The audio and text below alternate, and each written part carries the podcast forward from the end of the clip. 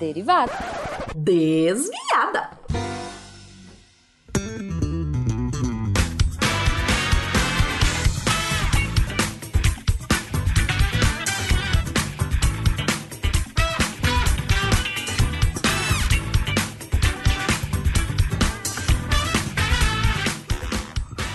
Bom horário, pessoal! Aqui é a Debbie Cabral, editora do portal, e atualmente a desviada responsável pela leitura de e-mails e comentários no post.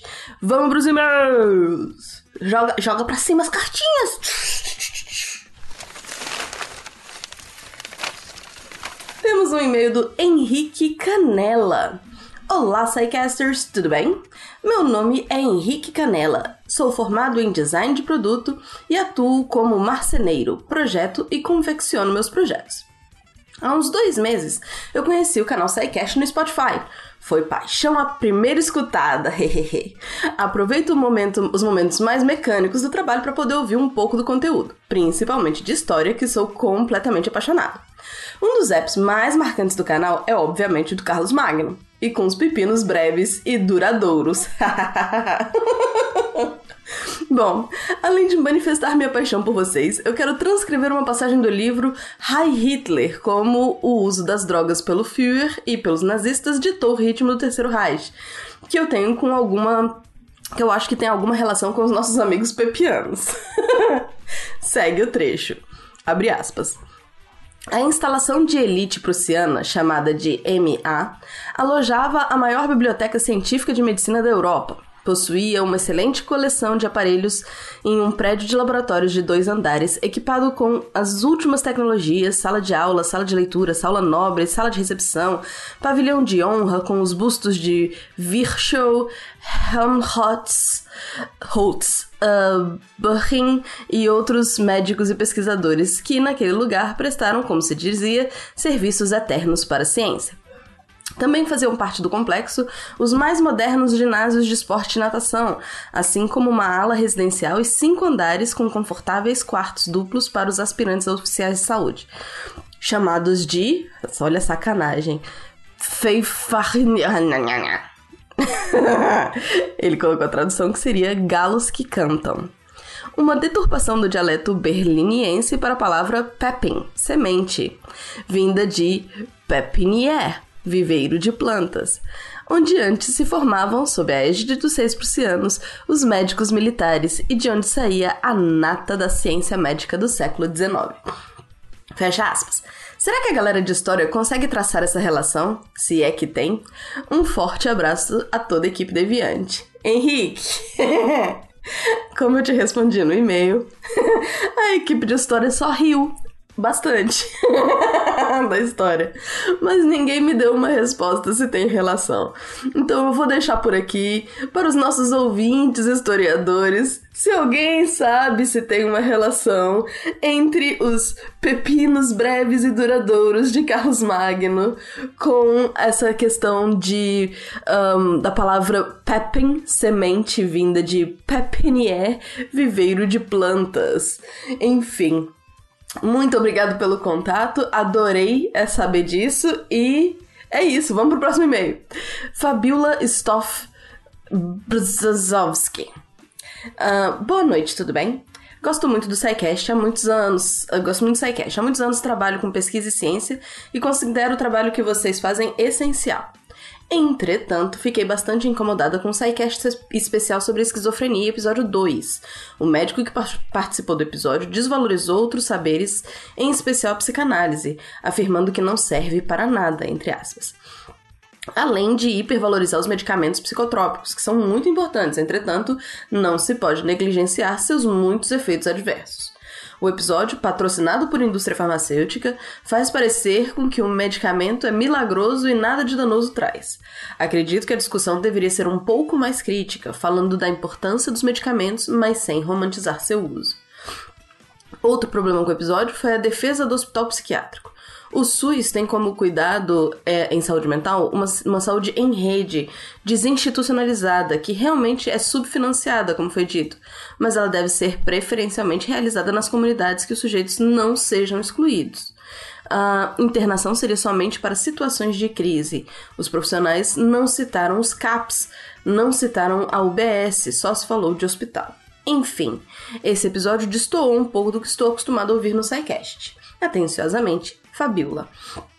Fabiola, eu uh, gostei muito do seu comentário, porque isso eu acho sempre muito interessante. Eu ouvi o episódio e eu gostei. Isso não me chamou tanta atenção.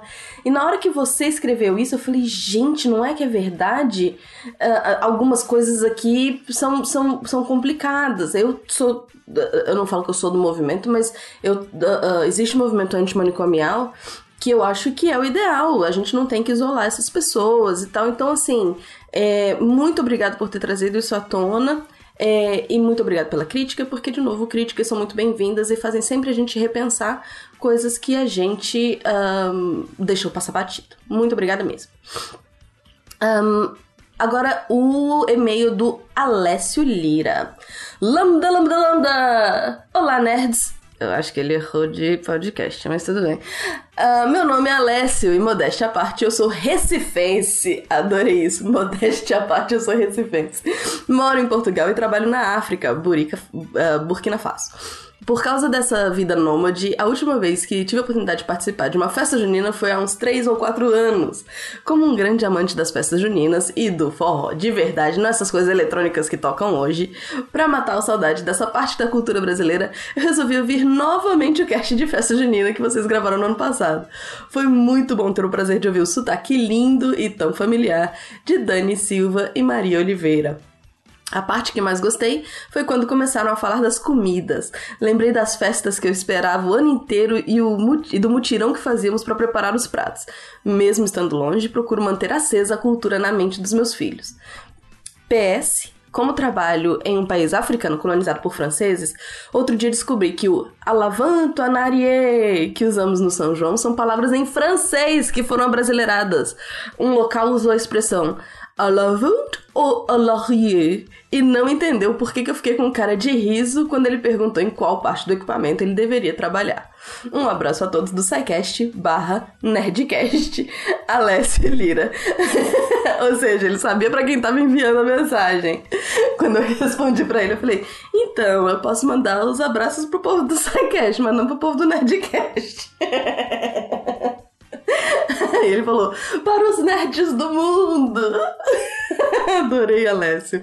Muito obrigada pelo contato. Essa, essa Alavant ou Alarrier, uh, não sei se é assim que fala, Alarrier, um, explodiu minha cabeça. Muito, muito, muito obrigado mesmo. Vamos para os comentários nos posts do SciCast, SciCast 435 da carreira acadêmica. Darley Santos faz aquele resumo básico dele, então vamos lá. Um podcast bem completinho. Vou até salvar aqui. Legal escutar a própria história pessoal de vocês, Psycasters, que costumamos tanto escutar por aqui apresentando suas pautas. Vocês falam como fizeram suas trajetórias dentro do mundo acadêmico ou universidade. Quando saímos da escola e vamos para a universidade, estamos muito verdes ainda e não sabemos de nada, não sabemos o que será dali em diante, pelo menos não em todas as possibilidades. Pensamos inclusive se tratará só de aula dentro da sala, até pegar o diploma mas temos a tríade acadêmica ou tripé universitário, ensino, pesquisa e extensão. Geralmente, pelo que eu vi em minha uh, vida universitária pregressa, alguns poucos se tornam discentes estimulados a fazer pesquisa e extensão. Na minha faculdade de pedagogia mesmo, os próprios docentes admitiam que era um ponto fraco da instituição, pois os alunos nem sabiam, muito menos eram estimulados a pesquisar e ou realizar ações para além dos muros da faculdade, isso é, na comunidade é também uma questão de perfil da instituição. Pois, pois, por algum motivo, as coisas eram diferentes na UEPA, voltada para cursos de humanas, maior demanda e saída regional. E no IFPA, voltado para cursos de exatas e biológicas, como tecnológico em gestão ambiental.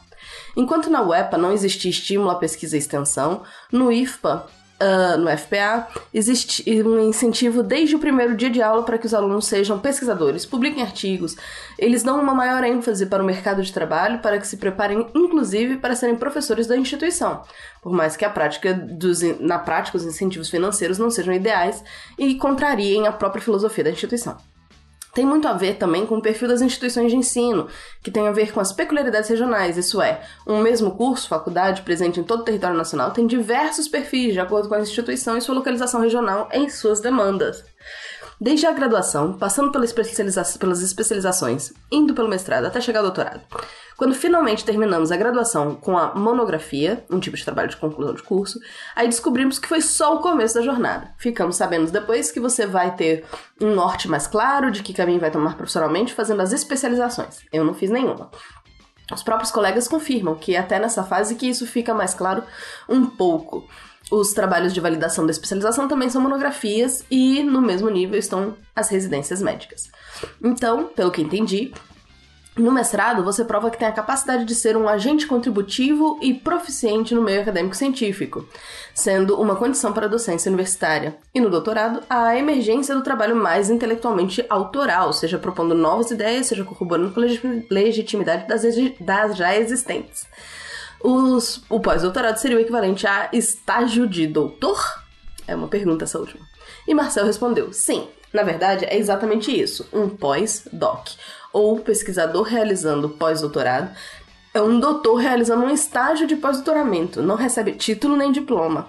E, e, nem é mais ou menos que um outro doutor, embora em processos seletivos pós-doutorados possam agregar a pontuação. Você pode ver desde jovens doutores fazendo pós-doc por falta de outras oportunidades, doutores como pesquisadores visitantes em outras instituições, até professores mais antigos, tirando um ano sabático em outra instituição ou coisa do tipo. Pense em um pós-doc como uma missão singular que um doutor assume em uma instituição. Obrigada pela resposta, Marcel. Temos também comentário do Paulo Henrique dos Santos. Excelente episódio. Sou professor substituto de ensino superior na Universidade Federal do Recôncavo, da Bahia, Engenharias, e recomendarei esse episódio para os meus alunos. Estou terminando meu mestrado em um tema muito teórico e específico. Eu estudo a utilização de métodos de diferenças finitas energéticas com malhas irregulares para análise de placas método numérico matemático de modelagem aplicado a um problema específico da engenharia. Falou grego aqui para mim. Se fosse telefone sem fio, hein? Se fosse ciência sem fio. e de fato, não tem muito potencial de implementação prática, visto que os métodos dos elementos finitos já está bastante consolidado nos softwares de modelagem, enquanto eu tento apenas resgatar um modelo que foi abandonado na década de 80 e 90. Uma das perguntas que mais fazem é: qual a utilidade da sua pesquisa? Eu respondo: me tornar um professor melhor. Ouvi isso de um professor do mestrado e me deixou muito feliz e aumentou minha autoestima. Ele disse: na pior das hipóteses, se sua pesquisa não servir para nada, se tudo que você escreveu for para for pra gaveta, você ainda vai ter se tornado um professor pesquisador profissional melhor. E isso já vale todo o investimento que o governo e você mesmo fez em seus estudos. Que a pesquisa deixe de ser tão sucateada. No mais, gostaria muito de um episódio de matemática engenharia engenharia falando sobre elementos finitos. É algo fantástico. Foi crucial na tecnologia da corrida espacial e hoje é largamente utilizado na área médica. Fica a dica. Amo vocês. Ah, muito obrigada, Paulo Henrique. Vou passar a sugestão adiante. Eliane Carvalho. Muito obrigada por esse cast. Há algum tempo, uh, um mestrado, doutorado passa pela minha cabeça, mas sem ter muita certeza nem ideia de por onde começar. Fiz iniciação científica na universidade e foi pelo prazer da minha pesquisa. Minhas colegas fizeram mais pela bolsa, mas eu já era bolsista. Inclusive participei de congresso de iniciação e foi uma experiência maravilhosa. Meu orientador falou que eu deveria, sem dúvida, continuar a pesquisa, mas no momento da graduação eu só pensava no profissional. Pesquisa eu amava, mas não achava que era ali que iria me desenvolver, que era só um hobby. Uma década se passou trabalhando na área e fora dele, e o que descobri com esse podcast é que meu orientador me enxergou mais do que eu mesma. Eu não tenho vocação para o profissional, mais para pesquisa. Amo minha área, mas não tenho vontade de trabalhar nela. E isso era muito confuso para mim até hoje. Ficaria muito feliz em um segundo com a experiência de vocês quanto à pesquisa, desde a definição do tema até as mudanças ao longo do percurso, como alguns de vocês comentaram brevemente. Mas muito obrigado pelo insight. Eliane, eu vou usar a sua um, ideia aqui, a sua sugestão, para de repente a gente fazer um desse no Ciência Sem Fio, hein? Hein? Hein? Acho que rola uma coisa bem legal de, de alguém contar sua experiência de pesquisa no Ciência Sem Fio. Vamos ver. Temos mais um comentário do XRG. Muito obrigado! O episódio abriu minha mente. Vou aproveitar o início da graduação para agarrar as oportunidades de iniciação científica e afins. E quem sabe conseguir uma carreira acadêmica antes de ouvir o cast. Antes. Não, carreira acadêmica antes de ouvir o cast, nem cogitava essa possibilidade. Que maravilha! Anderson Couto, excelente cast, parabéns! Voltei até a sonhar com aquele mestrado que estava na gaveta. Obrigado! é isso mesmo, Anderson, vai fazer mestrado. Mar Carvalho, esse episódio foi uma onda de emoções. Por vezes me imaginava na carreira acadêmica, colocando meu tijolo na ciência e tal, mas quero fazer educação física e não é um curso muito acadêmico. Como contribuiria? Enfim, ainda tenho tempo para pensar e vocês ajudam bastante a conhecer novas possibilidades. Marcel Respondeu Amar. Opa, tudo bom? É, coincidentemente, eu tenho um colega de infância que fez graduação em educação física, mestrado, doutorado e hoje faz ciência na área de educação física. Eu vejo inúmeros modos em que você pode contribuir, mas para começar, seria bom ver qual a tua área de interesse e a partir daí podemos começar a fazer um brainstorm.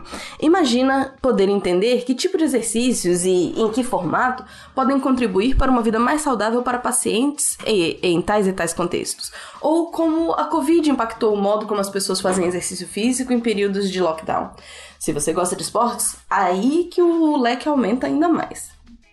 Adorei que o Marcel deu ideia, deu um super conselho aqui pra Mar.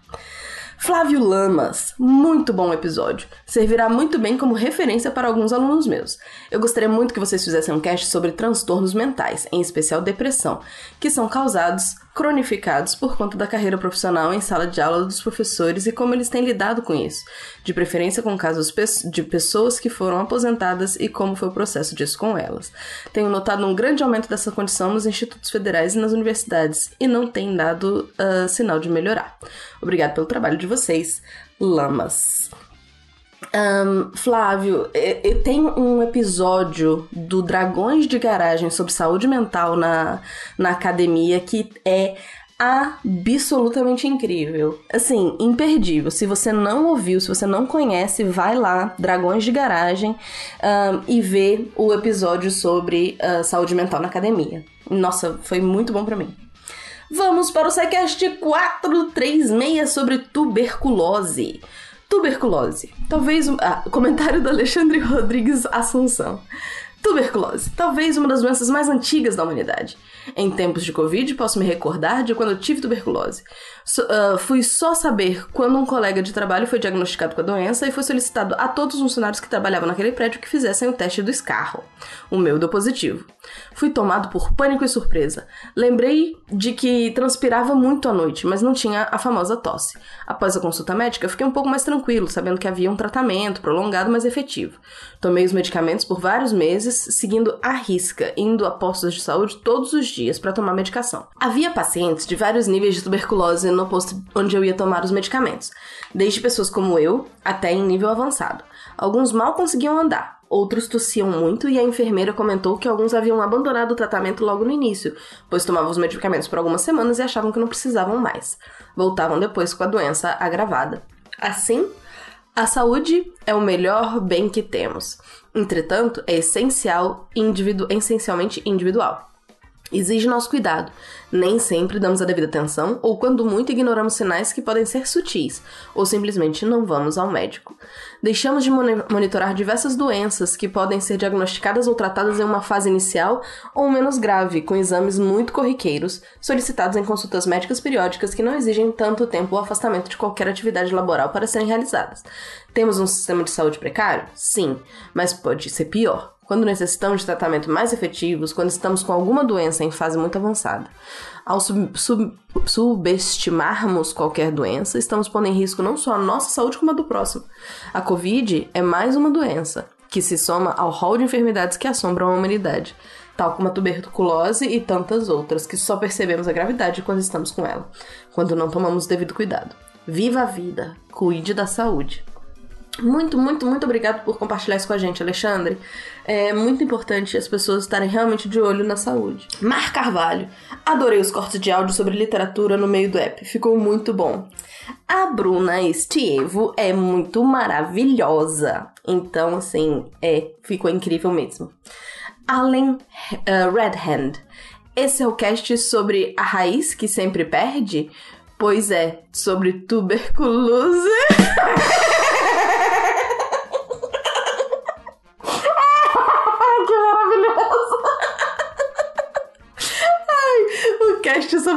que sempre perde. Amei, amei, amei. Eu queria um depois depois da piadinha, por favor, editor. Uh, Diogo Ribeiro. Galera, só uma pequena correção sobre a história da árvore do pulmão. Ou o cara aspirou o ramo, ou o cara aspirou o ramo, ou era fake news. Árvores não tem como crescer em pulmões. Aí ele colocou o link do iFarsas pra gente. Abraços e muito bom episódio. Darley Santos. Impressionante como as doenças antigas ainda são persistentes. Interessante a comparação entre a tuberculose e a Covid-19, quanto à infectologia e taxa de infecção. Se a Covid tivesse essa mesma taxa da tuberculose ou sarampo, estaríamos perdidos, né? Vamos para o episódio de xadrez! Giovanni Chanoski. Obrigado, Pena, pela piada do elefante. Senti um alívio no peito quando vi ela porque achei que ninguém ia fazer. Marlon Luiz. Lembrei de um certo meme que era muito usado na época. Chamou para jogar xadrez, mas não tinha tabuleiro. Eu não lembro desse meme, Marlon. Tomara que outras pessoas lembrem. Darley Santos. Nunca havia ouvido falar desse chaturanga, o precursor do xadrez, onde uma, vez, uma das variações tinha um fator sorte através do uso de dados. O xadrez não tem fator explícito de sorte, mas sim uma aleatoriedade, aleatoriedade de não saber quais as exatas jogadas do adversário. O xadrez teve então origem na Índia, passando pela Pérsia até chegar na Europa. Em sua versão, que espelhava a sociedade medieval, na Europa em sua versão que espelhava a sociedade medieval. E percebe-se que desde quase sempre há na prática do xadrez um valor sociocultural, uma valorização em saber jogar xadrez. E existe ainda uma noção de intelectualidade e doença mental associada ao xadrez. Xadrez não é jogo de sorte ou de informação incompleta, como um jogo de cartas, como um baralho, ok o cheque do rei e a subsequente obrigação dele em se defender fugindo é uma característica peculiar do xadrez. Nunca se captura o rei, apenas o encurrala. Cada peça tem um nome e um poder atribuído caracterizando uma ação dentro do tabuleiro, e possui valor numérico, o que ressalta no cálculo de valor material.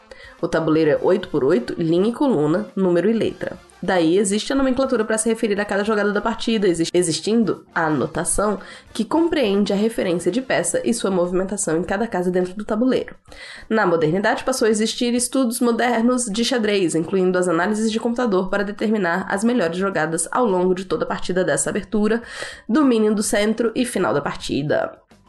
André Miola Bueno. Pô, cast sobre xadrez e cadê a galera do xadrez verbal?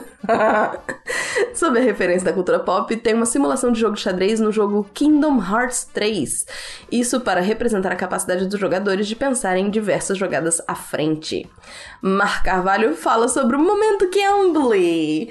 Eu esqueci como era melancia em inglês, então eu lembrei de uma referência perfeita. Magali, da Turma da Mônica. O professor ficou mais confuso ainda. No final rimos e consegui fazer ele entender. e observação, melancia é o watermelon. Muito bom. Alan Redhand. Depois de jogar Civilization, Civilization e fazer minas estratégicas insanas funcionarem, o xadrez perdeu a graça. O Lennon respondeu: O senhor tá certo disso? Se essa partida não tem graça, não sei o que tem. Vamos para os Spin News. Spin 1295, a história dos conceitos e a revista Tema Livre do nosso maravilhoso incrível CA. Mar Cavalho comenta: esse historicidade é fascinante. É bom sair um pouco do ele é louco e tentar entender quem está ajudando a montar o discurso do governo. Seus spins são muito bons. Que insegurança é essa? Você é demais! CA é incrível, incrível CA! Para com isso. Uh, Spin 1297, Guia de Desenvolvimento Ético em Pesquisa de IAS do Rodolfo Freire. Mar Carvalho, desculpe o pessimismo, mas considerando a falta de investimento para pesquisa, o quão aplicável é fazer essas coisas? E Rodolfo respondeu: tem muita coisa para considerar e pensar, mas vou tentar ir direto à minha conclusão sobre o assunto. Sim, é preciso e deve ser operacionalizado. A visão que falta dinheiro para pesquisa é muito própria da gente, brasileiro ou latino-americano. Em outros países, a realidade é diferente. No Brasil, esses padrões de aceitação de uma publicação acabam virando complicações para publicar as pesquisas e gerenciar o orçamento do budget. Mas em locais que valorizam pesquisa e principalmente que estão na vanguarda das discussões de inteligência artificial, que são muito mais humanas e menos técnicas, o impacto é algo bem mais plausível de discutir e avaliar, além de ser responsabilidade social de toda pesquisa e, em particular, das pesquisas em IA, que afetam sensivelmente as relações de trabalho e relações sociais. Um, temos aqui também o, o Spin 1321. Quando nos exercitarmos, se tornou chato, do Yuri Montoyama. Mar Carvalho. Cresci praticando esportes, fazer exercício é terapêutico, ajuda meu humor, sono e disposição. Hashtag eu 25%. Yuri Motoyama. E você está certíssima. Ainda digo para você ser eternamente grata por quem te proporcionou esse ambiente onde você pode experimentar os esportes. E Darley Santos, mensagem motivadora. Eu acho que se exercitar nunca é chato, mas sim desafiador. Nem que seja o desafio de tirar do conforto da inércia. Empiricamente, sei que para quem ainda não tem disciplina para uma rotina de exercícios físicos, começar com qualquer coisa já é um começo. Desde ficar andando em círculos ou fazer abdominais de forma não contada, ou andar de bicicleta a esmo. Vou fi ou ficar fazendo alongamentos também. São todas atividades físicas que não necessariamente são exercícios físicos. Um, temos o. o. o spin! a cabeça não tá funcionando. Mais um spin.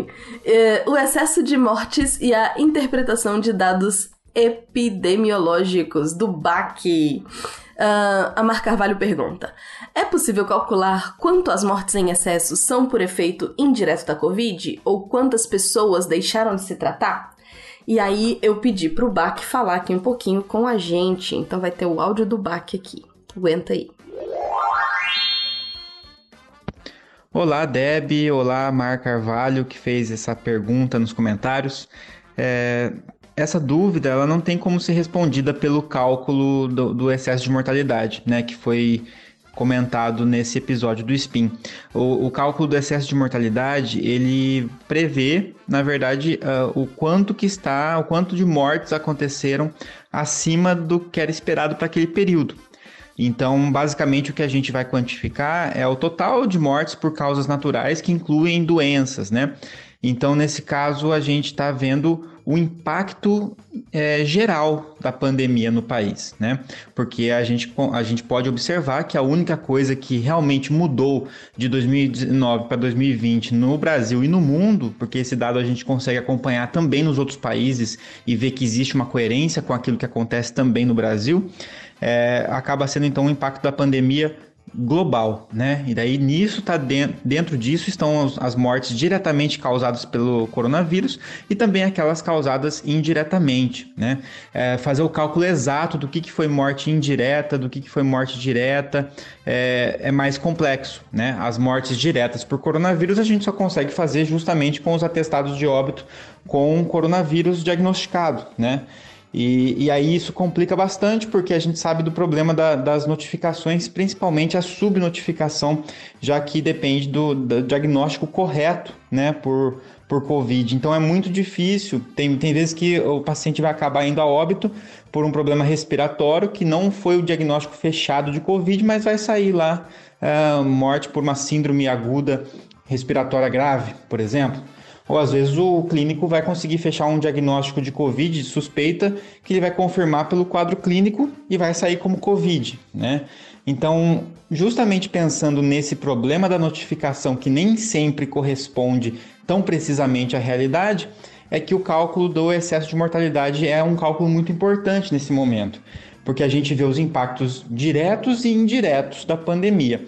Agora, discriminar certinho cada um deles aí a gente teria de fato que ter é, uma forma de diagnóstico muito mais precisa né, e muito mais massificada, né, diagnosticar em massa as pessoas, é, testar em massa para conseguir saber os óbitos diretamente envolvidos. E aí, talvez removendo esses óbitos é, diretamente envolvidos daqueles que, que não foram diagnosticados com Covid, mas que ainda assim estão no excesso de mortalidade, talvez a gente conseguisse ter um impacto do excesso de mortalidade indireto né, por Covid. Mas é, esse cálculo ele não consegue fazer isso. Né? Na verdade, nenhum tipo de, de indicador em saúde é capaz sozinho de tirar conclusões por si só, né? A gente precisa de um conjunto de dados que sejam coerentes entre si. E esses conjuntos de dados a gente vai obtendo somando né, a, a ideia que a gente tem do, de qual que é a taxa de mortalidade por Covid, depois a gente compara isso com, a, com o excesso de mortalidade, a gente compara isso com os outros países, a gente compara isso com o que está sendo visto durante a prática clínica também, e aí de maneira coerente a gente consegue concluir que de fato a pandemia está provocando um impacto muito grande na população, né? E isso é o que a gente consegue concluir a partir desse cálculo que está em consonância com os demais, né? É isso. Um grande abraço. Ah, obrigada, querido! Gente, eu amo quando eu tenho resposta dos, dos sidecasters, dos spinners um, pelo WhatsApp. Adoro ter outras vozes aqui comigo. Vamos ao último comentário nos posts no Ciência Sem Fio, meu xodozinho.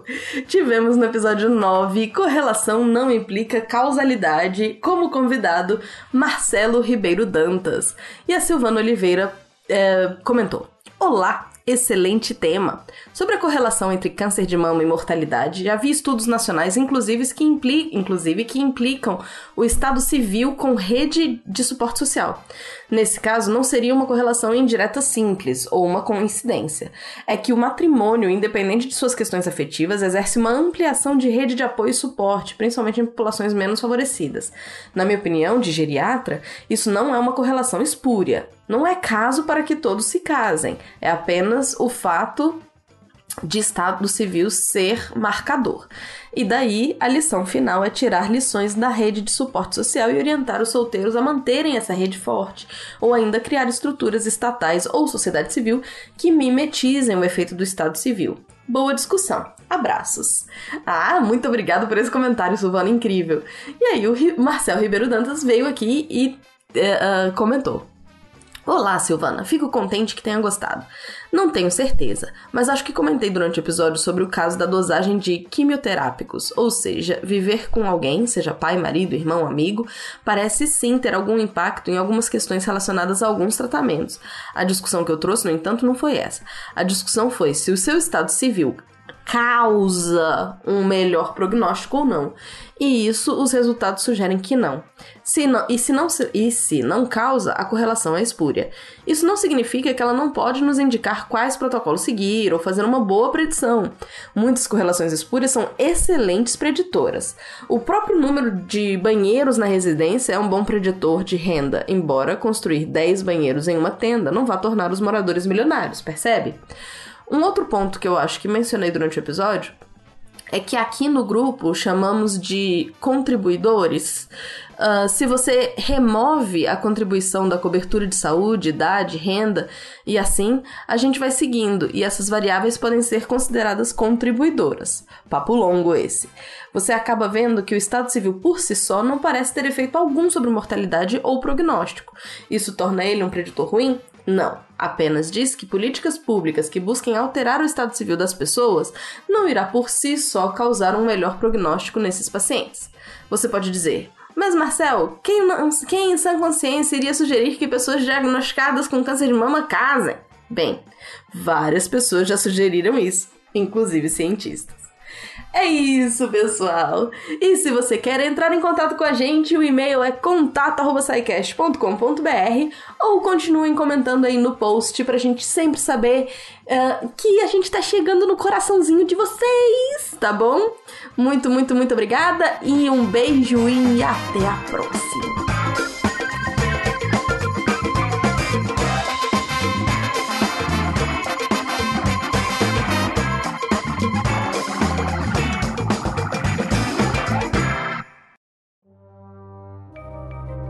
Este programa foi produzido por Mentes Deviantes. deviante.com.br.